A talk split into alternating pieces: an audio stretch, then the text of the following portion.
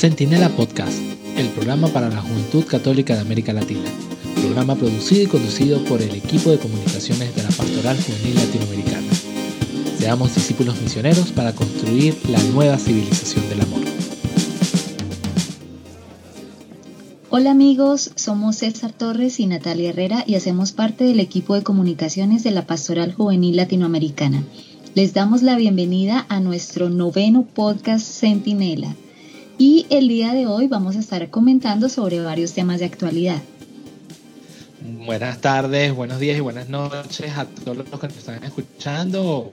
Hola Nata, ¿cómo estás? Espero que te encuentres bien. Y bueno, en primer lugar, vamos a compartirles que esta semana celebramos la 54 Jornada Mundial de las Comunicaciones Sociales. Eh, la frase o el lema que colocó el Papa Francisco es que para que puedas contar y grabar en la memoria. La vida se hace historia y es el lema que propone el Papa para esta jornada de comunicaciones sociales del año 2020. Con la elección de este tema, que se tomó del libro de Exos, el Papa Francisco subraya cuánto sea precioso el patrimonio de la memoria en la comunicación. Dice el Papa que quiere dedicar el mensaje de este año al tema de la narración, porque creo que para no perdernos necesitamos respirar la verdad de las buenas historias, historias que construyan, no que destruyan, historias que ayuden a reencontrar las raíces y la fuerza para avanzar juntos, en medio de la confusión de las voces y de los mensajes que nos rodean. Necesitamos una narración humana que nos hable de nosotros y la belleza que poseemos, una narración que sepa mirar al mundo y a los acontecimientos con ternura, que cuente que somos parte de un tejido vivo, que revele el entretejido de los hilos con los que estamos unidos unos a otros. Muy bien, y continúa el mensaje. El hombre es un ser narrador. Desde la infancia tenemos hambre de historias, como tenemos hambre de alimentos, ya sean en forma de cuentos, de novelas, de películas, de canciones, de noticias. Las historias influyen en nuestra vida, aunque no seamos conscientes de ello. A menudo decidimos lo que está bien o mal hacer basándose en los personajes y en las historias que hemos asimilado. Los relatos nos enseñan, plasman nuestras convicciones y nuestros comportamientos, nos pueden ayudar a entender y a decir quiénes somos. Mira que esto me parece muy cierto, César, porque pues tú y yo y todas las personas que nos movemos en el campo de las comunicaciones, sabemos lo importante que es contar historias, ¿no? Y la forma como las contamos. Eh, creo que también por eso nosotros somos tan aficionados a ver películas y series eh, y a ver todo tipo de relatos porque nos gusta ver eh, cómo estos relatos se entretejen, cómo nos cuentan historias que nos pueden sacar lágrimas, risas, digamos que ese es como el poder que tiene el cine y la televisión, ¿no? Sí, y bueno, es que bien interesante porque una buena historia engancha, como tú decías. Eh, cuando tú cuentas una, una, una historia, que tiene todos esos matices, alegría, llanto, tristeza, un poco de investigación y todo eso, eh, por lo menos en el cine, atrapa al espectador. Y lo que dice el Papa Francisco aquí es que sea una historia que refleje nuestro proceder o nuestro camino hacia Cristo. Y yo creo que esa parte del que, que la historia refleje lo que somos nosotros y el camino que hemos trazado en Cristo y que hemos eh, de cierta manera deslumbrado y que ha hecho convertirnos o que nos ha permitido convertirnos o ver esa visión nueva es lo que trata de decir el, Santo Padre. la frase que dice para que puedas contar y grabar en la memoria. Qué bonito es cuando una historia atrapa en el corazón y te atrapa en la mente y quieres saber más de él. Eh, es muy bonito esa parte de, la historia, de, ser un narrador y que puedas escucharlo. Sí, así es. Y pues nosotros tenemos una gran historia que contar, ¿no? La historia de Cristo, que no es ni mucho menos una historia del pasado, sino es una historia que se mantiene actual, que está siempre actual. Eso es lo bonito y lo interesante de, esta historia que se renueva todos los días eh, con el Evangelio y que se hace vida también, ¿no? Que se hace vida en otras personas, como por ejemplo la vida de los santos, y se hace vida también en nosotros. Eh, cuando cada día somos comunidad, compartimos el pan Eh, bueno, ahora en este momento no, no presencialmente, pero lo seguimos compartiendo de manera espiritual y nos conectamos, ¿no? Nos conectamos a través de esa, de esa historia que, que se renueva y que nos renueva a todos como cristianos, ¿no? Sí, eh, tienes razón en eso. Y ahorita pensando en lo que tú estabas hablando de ese compartir el pan y ese compartir eh, la vida de Cristo y también compartir la vida del otro. Yo me acuerdo mucho cuando, cuando hablábamos así y entre tantas cosas, eh, cómo comenzaste tú dentro de toda la pastoral juvenil. Y esa historia que tú contabas y que sigues contando de cómo comenzaste cuando le dices a los más jóvenes, yo comencé de tal manera, que yo hice esto, que comencé mi grupo parroquial, por lo menos en tu caso, que comenzaste con los salesianos, que eh, fue como ese, ese ardor en el corazón. Entonces, eso, narrar esas cosas, eh, hace que, que las personas quieran saber más de ti y quieran saber más de cómo llegaste a eso y cómo Dios se ha plasmado en tu vida, se ha entrado en tu corazón y te ha cambiado de cierta manera. Y yo creo que eso es lo, bonito del mensaje para este año de, la Jornada Mundial de las Comunicaciones. Así es, así es, y ahorita que está tan de moda el storytelling, ¿no? En publicidad. Sí, sí. Pues todo el mundo está haciendo storytelling y todo el mundo quiere contar historias y, y, funciona muy bien, ¿no? Eh, digamos, a nivel de publicidad y eso funciona muy bien en las redes sociales y todo eso, atrapa, atrae. Eh, pero ciertamente yo también, pues lo que decimos, ¿no? Creo que tenemos un storytelling muy bueno que contar y es, y es esta, esta historia que, que, no es una historia que se queda en el pasado, sino que se renueva cada día. Me parece que eso es lo más interesante y lo más hermoso de, de nuestra historia, digamos, como cristianos. ¿Mm?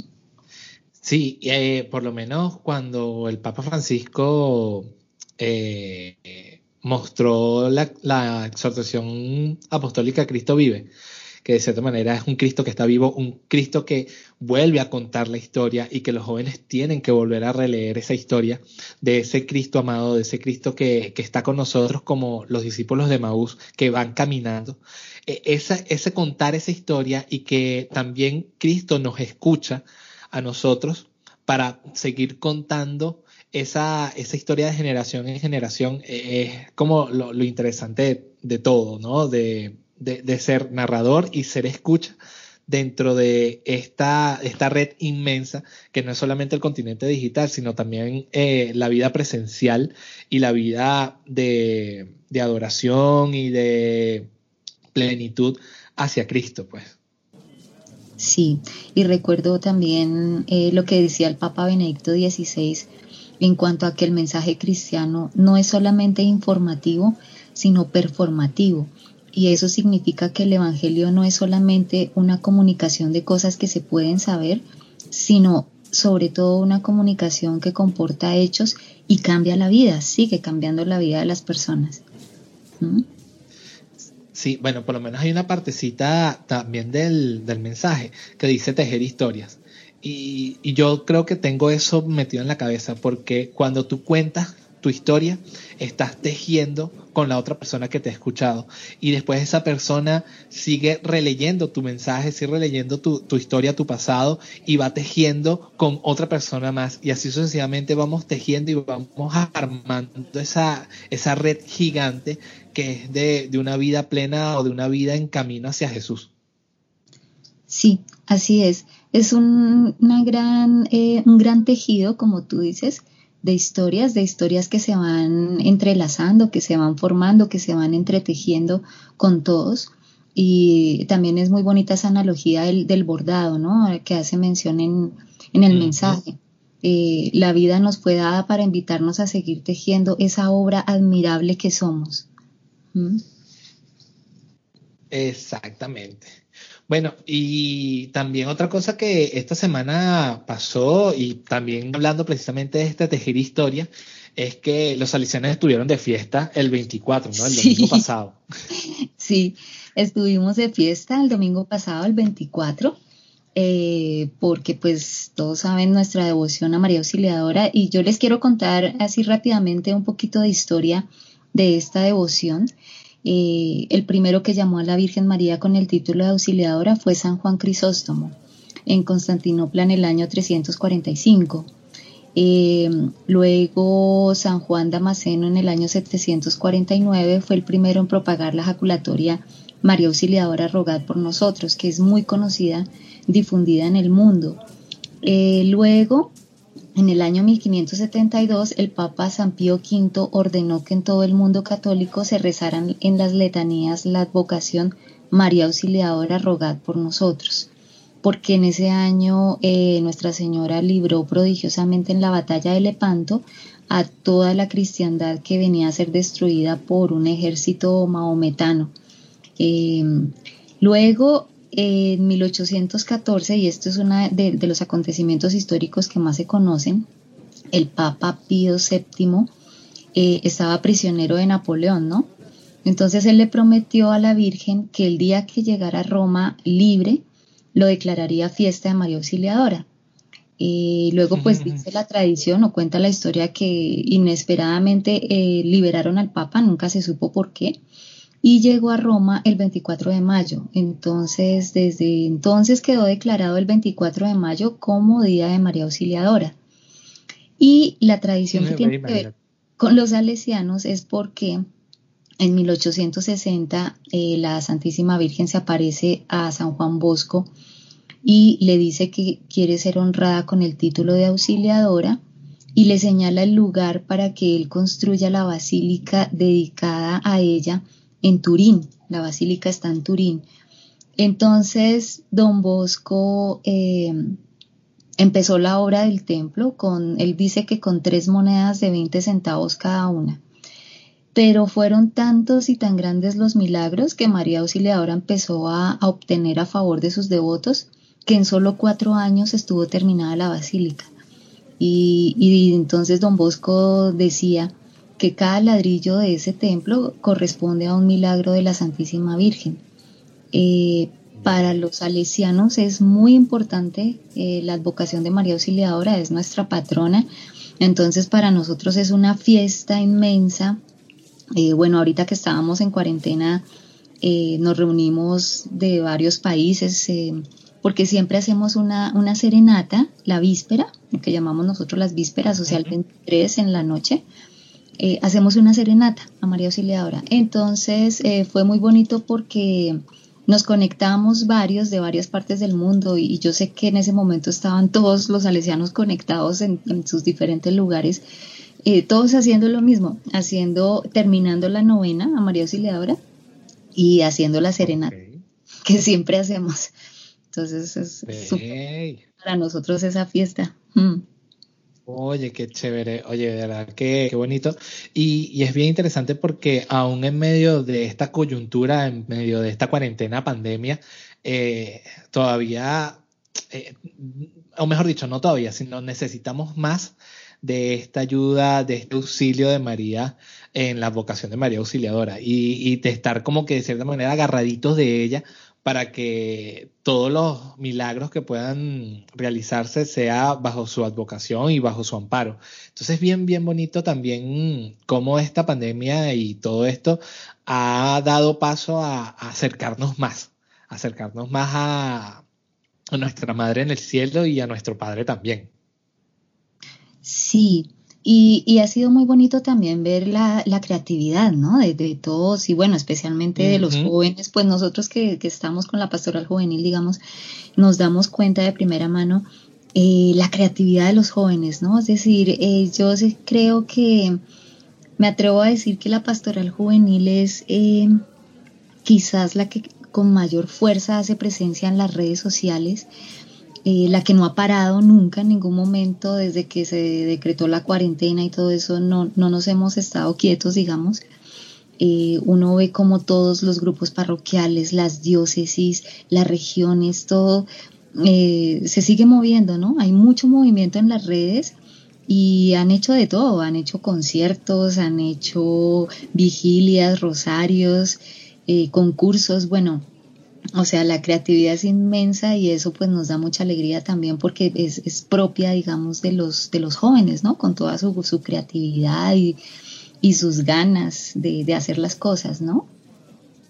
Sí, mira, es que eh, hablando precisamente de esa creatividad y de esa iniciativa de los jóvenes, el domingo, el fin de semana pasado, la Pastoral Juvenil de República Dominicana realizó el cuarto Congreso Nacional de Pastoral Juvenil y se tenía, ellos lo tenían planificado para hacerlo presencial, o sea, en un colegio, van los chicos, van todos los muchachos a, ver cada uno de los talleres, pero debido a esta pandemia, esta cuarentena, se las idearon para hacerla de manera virtual.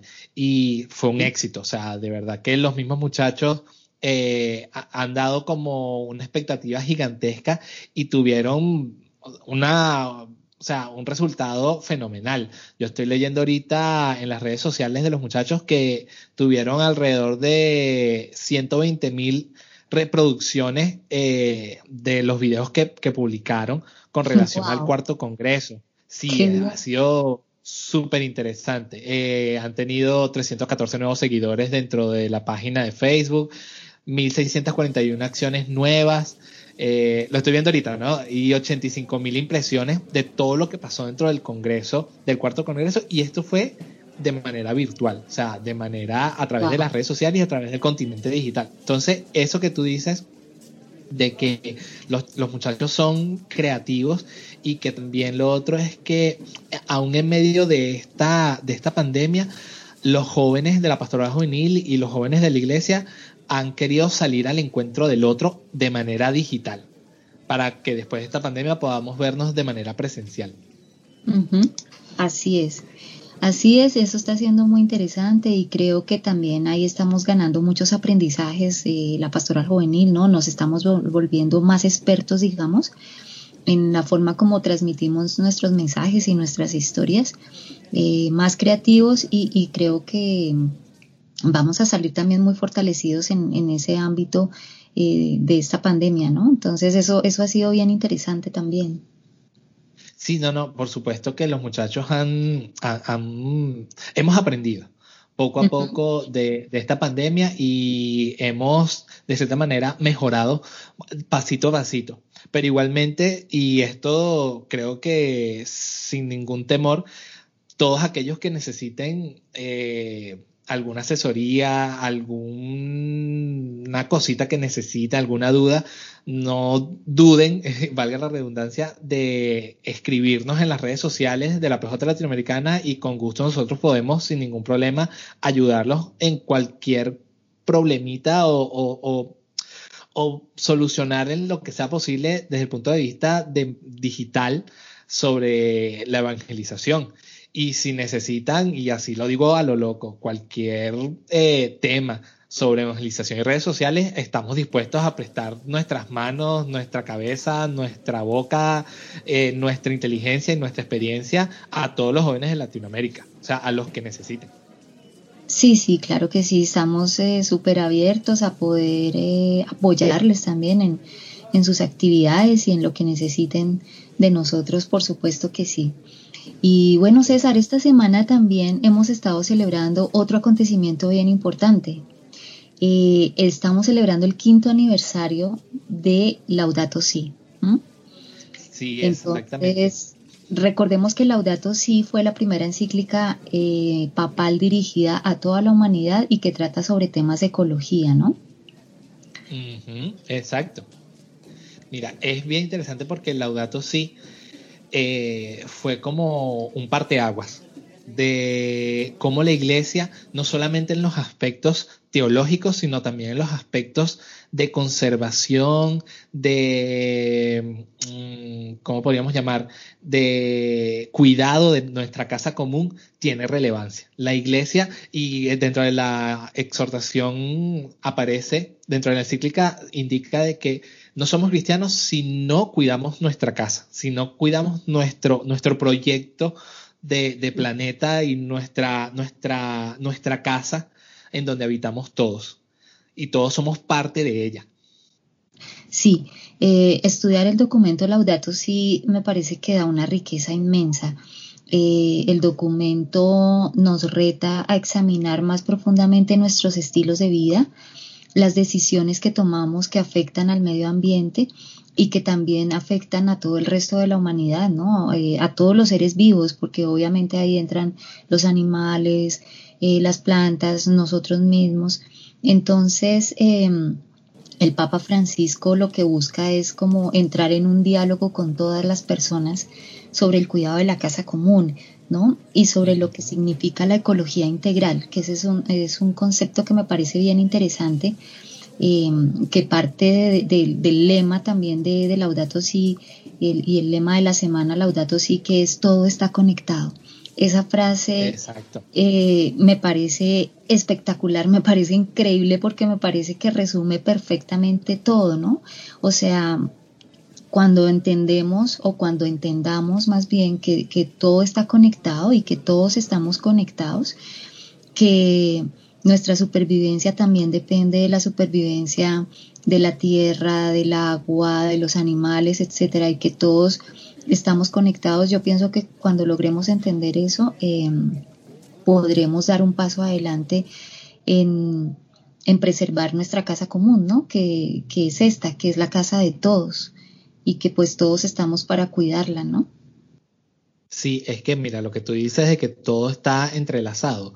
El Papa estaba buscando ahorita en el número 49 de la, de la exhortación, de la encíclica, indica de que eh, no podemos dejar de reconocer que un verdadero planteo ecológico se convierte en un planteo social y que debe integrar la justicia en las discusiones sobre el ambiente para escuchar tanto el clamor de la tierra como el clamor de los pobres. Entonces, no solamente es hablar del cuidado del planeta, de los animales, de los recursos naturales, sino también de nosotros mismos y de que nosotros entendamos que el planeta es una casa y si la casa en todo su aspecto no la cuidamos, va a morir. Si no nos cuidamos entre nosotros mismos, si las discusiones, las peleas, el derroche de, del dinero o de lo material se convierte en el día a día, no vamos a cuidar nuestro, nuestro planeta. Por lo menos eh, yo, yo tengo en mi, en mi caso, y más allá de, de los planteos económicos que existan en los países, eh, cuando yo voy a comprar, llevo mi bolsa, mi bolsa ecológica. Una bolsa de tela o una bolsa de este plástico duro. Y yo llevo mi bolsa y compro mis cosas. Y cuando como alguna, alguna golosina, algún dulce, no boto el papel en la calle, sino que llego a mi casa y la boto en la basura. Eh, cuando tengo ropa que ya no me queda o que ya está maltratada o lo utilizo para, aquí en Venezuela decimos coleto, que es el trapo con que limpiamos el piso o limpiamos las ventanas. O si todavía está en buen estado, se la paso a alguien que la necesite. Esas cosas tienen que ver no solamente, o sea, no solamente es el planeta, sino todo, todo. Es como dice, es una ecología integral. Así es, yo pienso que el Papa Francisco nos está retando, nos reta a todos como familia humana a unirnos en, esa búsqueda de, ese desarrollo sustentable e integral que pueda llevar a un cambio, ¿no? Sabemos que si no lo hacemos, eh, pues tenemos el tiempo contado, ¿no? En, de nuestra vida aquí en la Tierra y no solo nosotros, sino todos los seres vivos que habitan la Tierra. Entonces tenemos una gran responsabilidad, eh, pues como seres pensantes que somos, de, poder reversar de alguna forma eh, todo este proceso loco que llevamos de consumismo, eh, de tantos bienes y, de tantas cosas que la mayoría de las veces no necesitamos. Eh, y nos vamos llenando de cosas y cosas y cosas y cosas y, y, vamos desechando también las cosas, ¿no? Vamos, todo se ha vuelto desechable, todo se ha vuelto, entonces sí creo que nos llama a un cambio de mentalidad y a ser más responsables cada uno allá donde está. Eh, uno puede pensar que no es mucho lo que yo hago, como tú dices, por ejemplo, llevando mi bolsita de tela al supermercado, no utilizando plástico, reciclando. De pronto yo puedo pensar que no es mucho, pero si lo hacemos todos, entonces sí vamos a generar un gran cambio en la, en la tierra, ¿no? Sí, y por lo menos eh, ser conscientes eh, y ser conscientes de lo, que, de lo que le estamos haciendo al mundo entero, de lo que estamos haciendo al planeta. Yo creo que esta, esta generación esta generación millennial, esta generación que está en, una etapa de los 20 o 30 años, tiene una conciencia clara del, del efecto que le hacemos al planeta de las cosas malas. Y muchos, muchos jóvenes de pastoral juvenil están claros de que tenemos que cuidarlo y tenemos que mantenerlo, no solamente por nosotros, sino para nuestro futuro, que es lo más importante. Porque no, el mismo Papa Francisco decía, ¿qué le vamos a dejar a nuestros futuros? O sea, ¿qué le vamos a dejar a nuestros hijos o a los hijos de nuestros hijos en, más adelante? No, vamos a dejar sin nada, vamos a dejarle con un planeta muerto y no puede ser así. Así es, así es, tenemos que eh, tener conciencia todos y, ayudar a los demás también a tomar conciencia, ¿no? Eh, en que esto es un trabajo de todos, es responsabilidad de todos y que si todos aportamos nuestro granito de arena, pues vamos a poder lograrlo. Exactamente. Y bueno, este, ya casi para terminar el podcast de, del día de hoy, eh, dilo tú, porque tú fuiste la, la que ideó el, nombre, así que dilo. vamos a inaugurar hoy nuestra sección que se llama Sin excusa. y, se llama Sin excusa porque, eh, bueno, es nuestra sección en la que vamos a comentar acerca de cine, películas o series de televisión. Eh, y pues hoy especialmente queremos eh, hablarles de una serie que sin excusa tienen que verla porque nos ha parecido muy buena y queremos hablarles un poquito de ella, ¿no? exactamente. Bueno, la serie que estamos viendo y que, estamos, que vamos a, platicarles un poquito es, en inglés se llama The Good Doctor, en español se llama El Buen Doctor.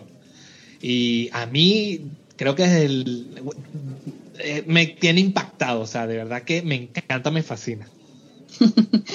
Sí, la verdad es que eh, a mí la serie también, tengo que decirlo, desde el primer capítulo que vi, me encantó.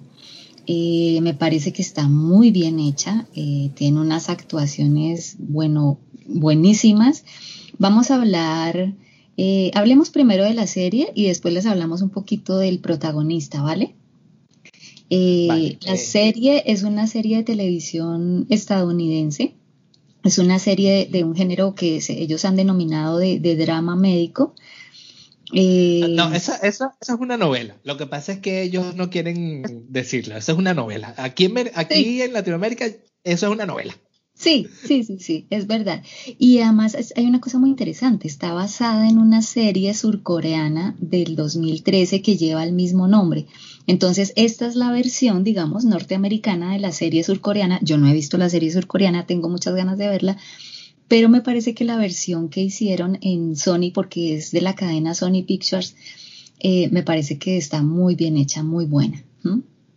Eh, entonces, pues básicamente es la historia de un joven cirujano que tiene autismo y, em, y que trabaja en el Hospital San José de San Buenaventura, eh, donde hace sus prácticas como residente. Entonces son las historias que se van entretejiendo con sus compañeros de trabajo, sus jefes, toda la historia que hay detrás de él, de este personaje que que en su infancia tuvo que escaparse de la casa porque el papá lo maltrataba a él y a su hermano. Él se escapó con el hermano cuando eran niños. El hermano lo cuidaba, lo cuidó todo el tiempo. Pero un día, eh, lamentablemente, pues el hermano sufre un accidente y fallece. Entonces, eh, hay una cosa que me gusta mucho de la serie y es que hace, tiene muchos feedbacks, ¿no? Eh, entonces, en cada capítulo hay un feedback que vuelve al pasado y nos hace ir entendiendo cómo era esa relación de, de Sean, que es el, personaje principal, con su hermano, eh, todo lo que lo marcó, eh, todo lo que le pasó después, porque como él huyó de la casa, entonces pasó por varios hogares sustitutos. Bueno, es una historia, es una historia bien bonita, pero yo pienso que si, si yo tuviera que resumir em, digamos, como la enseñanza que deja la serie me parece que tiene que ver con la inclusión, ¿no? Con la inclusión de, una, persona que, tiene una condición médica que muchos podrían decir que, no va a poder ejercer, por ejemplo, como cirujano. Eh, y de hecho él tiene que luchar también para, para demostrar que sí es capaz y que lo puede hacer y que lo hace muy bien además. Sí, bueno, por lo menos dentro de la serie, una, además de la inclusión, yo creo que eh, otro, otra cosa que deja la serie es cómo afrontar tus miedos. Porque por lo menos el, actor principal, el, protagonista, que es el doctor Sean Murphy, eh, afronta sus miedos y va como que de cierta manera evolucionando o creciendo, eh, intentando dejar esos miedos atrás. Y a veces nosotros como personas eh, nos, nos frenamos por los miedos de, algunas situaciones. Y entonces vemos a, esta, a este actor, a, este protagonista, que tiene una condición especial, eh, que además de eso es doctor, y que aún siendo doctor, que es una, en la serie lo ponen como el más inteligente porque tiene una memoria fotográfica, porque resuelve cosas así de manera increíble, pero aún con todo eso sufre de miedos y sufre de, de, de, de traumas y de, vamos a decir, de bloqueos en algunos puntos de la serie que te dejan pensando como que, wow, o sea, él siendo tan inteligente, aún con su condición especial, pero siendo tan inteligente también puede bloquearse y tiene miedos, tiene, tiene miedos personales. Y lo otro que me parece muy bonito es cómo, cómo, cómo empatizar con aquellas personas que tú dices que son diferentes a nosotros, pero además de eso, cómo las relaciones, las conversaciones, ¿no? las relaciones con los demás compañeros de trabajo van abriéndose y van como eh, terminando siendo muy buenos amigos y siendo muy buenas personas dentro del área de trabajo. Entonces eso también me parece tan bonito cuando, cuando van como que entrelazando eso y, y lo que habíamos hablado del mensaje de, de, las comunicaciones sociales, tejiendo eh, eh, esa red grande en, dentro de la serie y dentro de sus protagonistas. Sí, eh, eh, definitivamente es un personaje que eh, tiene una riqueza impresionante porque uno disfruta de verlo, como tú dices, por un lado con unas habilidades especiales porque digamos, se le ocurren cosas que a los demás no se les ocurren, ¿no? O sea, por su misma forma de ver el mundo y las cosas, a él se le ocurren respuestas que a los otros no, que generalmente funcionan y funcionan bien. Pero al mismo tiempo, la torpeza que tiene, digamos, en cuanto a las relaciones sociales, ¿no? Él es un poco torpe en eso porque, digamos, por su mismo síndrome y todo eso, él tiende a ser muy directo, a decir las cosas sin filtro. Entonces, a veces, a veces es, muy gracioso verlo eh, tratando de interactuar con los otros y como eh, los compañeros también le van enseñando a ser un poco más asertivo. Eh, a decir las cosas de mejor manera. Eh, por ejemplo, a él tampoco le gusta que lo abracen, no es muy expresivo físicamente, pero es, es, muy bonito y ver cómo se va desarrollando el personaje, ¿no? Desde el primer capítulo, eh, pasando por, todo, eh, por todas las temporadas, yo debo decir, hasta ahora voy en la segunda, son cuatro temporadas, hasta el momento van cuatro temporadas pero uno va viendo la evolución del personaje también, ¿no? Cómo él parte siendo un, niño todavía muy inseguro, muy y cómo se va afianzando y, va ganando en confianza y va aprendiendo habilidades sociales a través de los capítulos, ¿no? Exactamente. No, no, y, es brutal. Por lo menos me acuerdo cuando conoce a una chica dentro de la serie. No les voy a contar spoiler, no le voy a hacer eh, bullying a la, a sí, por favor. pero conoce una chica, conoce una chica y entonces es bien interesante cómo la relación de ellos dos va avanzando, va retrocediendo y él tiene que ceder y la, la chica también tiene que ceder. Entonces es como que bien interesante porque tú, cónchale, él con esa condición y esto y la chica sabe que tiene esa condición, pero entonces quiere tratarlo como una persona normal, ah, es brutal, de verdad que cuando yo la veo, ah, me pongo y es como que súper, súper interesante. Sí, sí, la verdad, eh, la serie a mí me parece muy hermosa. Eh, creo que deja grandes aprendizajes y además es muy divertida también, ¿no? Porque tiene momentos bien divertidos porque justamente esa, esa torpeza que tiene Sean con las habilidades sociales es muy graciosa, es muy simpática. Entonces, bueno, y bueno, y hablando del actor, eh, Freddie Hickmore, que es el actor que hace el papel principal de Sean, pues es un actorazo. Eh, definitivamente es un chico muy eh, joven, tiene apenas 28 años, es británico, ¿no? pero él es actor, es guionista, es productor, es director. Bueno, es un chico que tiene ya mucho, mucho recorrido, digamos, en este ámbito. Bueno, un, no sabías que es que él es filólogo, que es un estudioso de los textos escritos. O sea, ah. él estudia la, escritura antigua y la escritura eh, mesopotámica, egipcia, romana. O sea, además de que es actor, guionista y productor, también tiene un estudio bien interesante de la, de la historia. Sí, y también por eso mismo habla español y francés perfectamente, con mucha fluidez. Y me parece curioso porque yo en un capítulo de la primera temporada vi que él estaba viendo una novela colombiana en televisión entonces, en esa oportunidad me pareció muy gracioso, me pareció muy simpático y yo no entendí por qué él, pero digamos después leyendo un poco acerca de él, entendí que él habla español perfecto. Entonces, eh, fue, fue como una cosa curiosa que metieron ahí en la serie, pero sí, él habla, de hecho no solo español y francés, habla otros idiomas. Eh, entonces, pues es un chico brillante, ¿no? Además, ya, ya muy reconocido, digamos, ya tiene mucha trayectoria de pronto la gente lo reconoce más con el papel de Norman Bates en Bates Motel, ¿no? Que fue una serie muy, muy famosa, muy reconocida, que daban por ella ni me parece. no, y, por la de Charlie, la fábrica de chocolate. Él era el ah, niño. Sí, sí, sí. Ese, ese fue un papel también de los primeros que hizo, muy reconocido también. Era un niño apenas cuando hizo Charlie. la de chocolate. Sí, ya tiene tiempo en, el cine, pues, o sea, ya tiene recorrido dentro de la industria del cine. Sí, no, total, total, es, es y es un chico, eh, pues tiene un recorrido, me impresionó mucho, ¿no? Ver todo lo que ha hecho, porque es guionista, es productor, es director, o sea, creo que es un chico que, que va a seguir haciendo mucho y va a seguir dando de qué hablar en, este espacio del cine y la televisión, ¿no? Muy talentoso, muy talentoso porque realmente el papel de Sean es, lindo, me parece un papel súper lindo. Eh, es una persona que transmite ternura, dulzura, eh, la ingenuidad, me parece que está haciendo un papel excelente. No, y también de los, los demás, el reparto de la serie también es buenísimo. O sea, mm. de verdad que el casting de los actores para, para la serie fue muy, muy bueno. Quien hace como de cierta manera el tutor, como el, el, el, el maestro de, del protagonista, que es el Doctor Glass, eh, también es un actor que tiene un recorrido inmenso en el cine y en las series.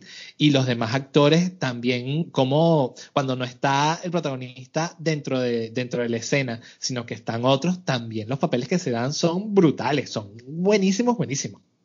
Sí, la verdad es que me parece que la serie está muy bien construida, que los personajes son muy sólidos. Eh, como tú dices, el papel de, mm, el personaje del doctor Glassman, que es como su papá, su tutor, eh, también es un personaje bellísimo, muy lindo, y esa historia que hay entre ellos dos y todo eso, eh, de verdad Mm, me parece y nos parece pues que es una serie eh, recomendada para que la puedan ver, para que la busquen. Em, sé que la pasan por Sony, ¿no? Por el canal de Sony, creo que van en la segunda temporada. Eh, sí, exactamente, por Sony. Sí, también la encuentran en la plataforma de Amazon Prime, ahí están las cuatro temporadas completas. Eh, pero ciertamente sí, es, es una serie hermosa que vale la pena ver, que la recomendamos.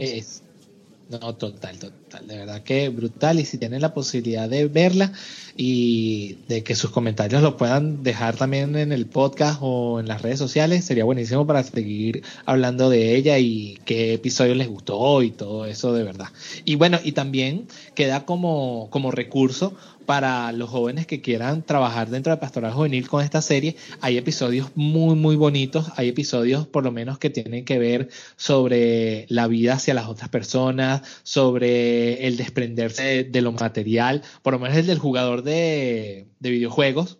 No sé si te acuerdas. Sí. El chico que le, que le operan los dedos. Entonces, mm. es bien bonita también esa, ese episodio porque es desprenderse de lo material. Eh, hay también episodios muy bonitos de cómo las relaciones eh, tóxicas, podríamos llamar, del amigo de este que tenía, que no era amigo, cómo las relaciones tóxicas también hacen daño y cómo poder eh, lidiar con ellas. Entonces es bien interesante cómo todos los matices de la serie pueden ayudarnos como recursos de pastoral juvenil. Sí, sí, completamente. Eh, sobre la amistad, sobre las relaciones de pareja, sobre los temores de la adultez, sobre las relaciones eh, sociales, bueno, una cantidad de, temas que, como dice César, eh, nos pueden ser de utilidad también para utilizar de pronto en algunos momentos en, algunas eh, sesiones de, pastoral juvenil o bueno, como muchos recursos de ayuda. Mm. Sí, sí, total, total.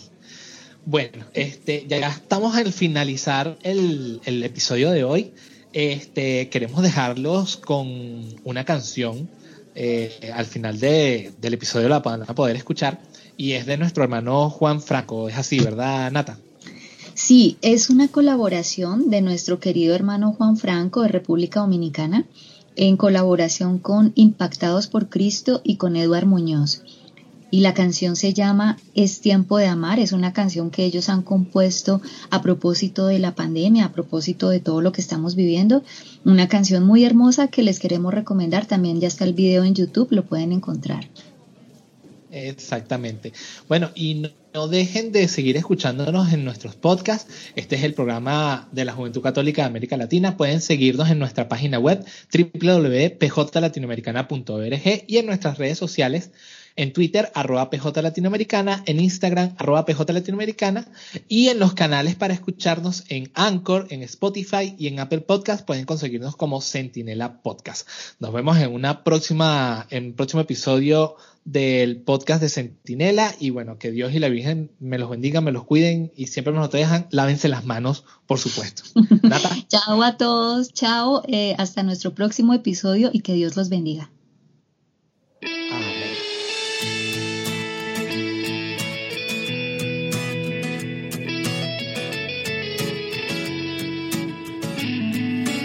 Que nadie dude que de esto nos vendrá lo mejor.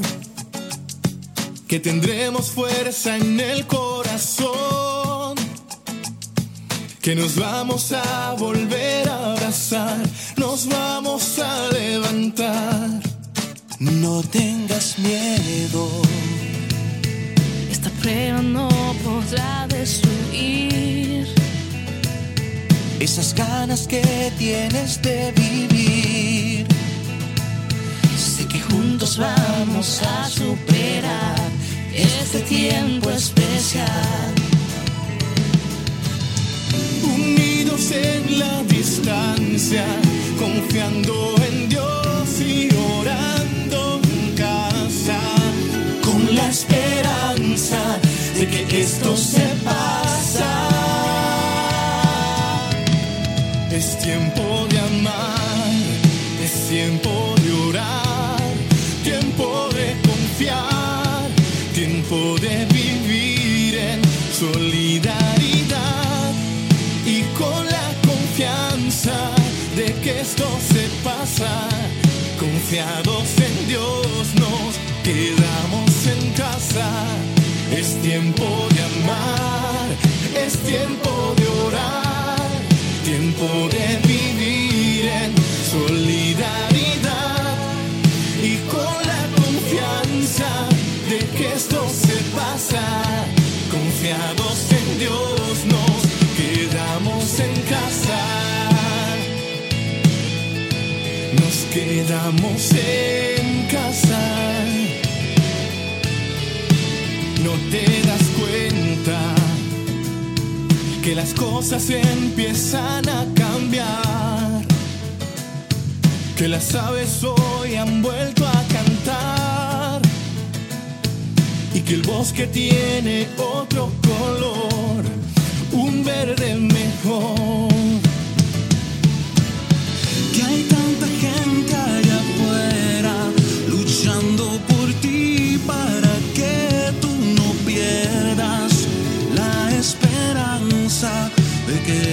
se pasa.